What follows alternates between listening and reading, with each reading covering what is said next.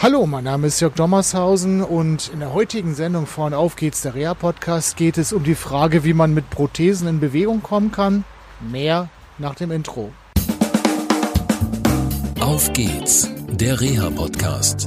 Der Podcast von Reha-Management Oldenburg. Mit Tipps und Ideen zur Rehabilitation für Unfallopfer, Rechtsanwälte und Versicherungen. Ich bin heute in Wittmund und ich bin bei Sven Philipp Glomme. Okay, Sven Philipp, ich sage einfach Sven, der Einfachheit halber. Das funktioniert. Es Okay. viele andere Svens da. Genau, okay. Äh, Sven, du bist Prothesenträger und ähm, machst was beruflich? Ich bin Lehrer an einer Gesamtschule für die Fächer Chemie und Biologie, betreue an der Schule noch den Schulzoo und Familienvater, habe drei Kinder, zwei Hunde, eine Katze. Also das pure Leben. Okay. Stehst also mitten im Leben und ähm, ja, aus äh, deiner ähm, Betroffenheit will ich jetzt nicht sagen, aber aus deinem Leben heraus ähm, hat sich dann Bedarf irgendwie ergeben und du hast eine Gruppe gegründet.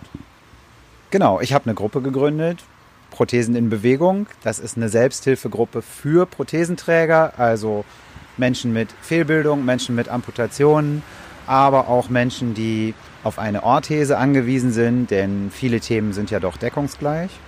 Und diese Gruppe, die trifft sich einmal im Monat hier in Friedeburg in einem barrierearmen Jugend- und Seniorenzentrum.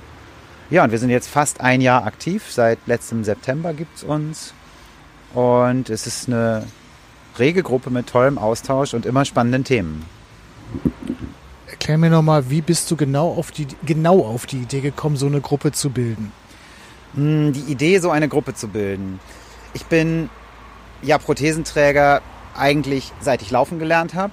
Durch eine Fehlbildung meines rechten Unterschenkels bin ich eben zum Laufen auf dieses Hilfsmittel angewiesen und habe in den letzten 40 Jahren in den Werkstätten öfter Menschen getroffen, die ähnlich betroffen sind, Familien getroffen mit Kindern, die sich Gedanken um die Versorgung machen und bin immer wieder nach meinen Erfahrungen gefragt worden.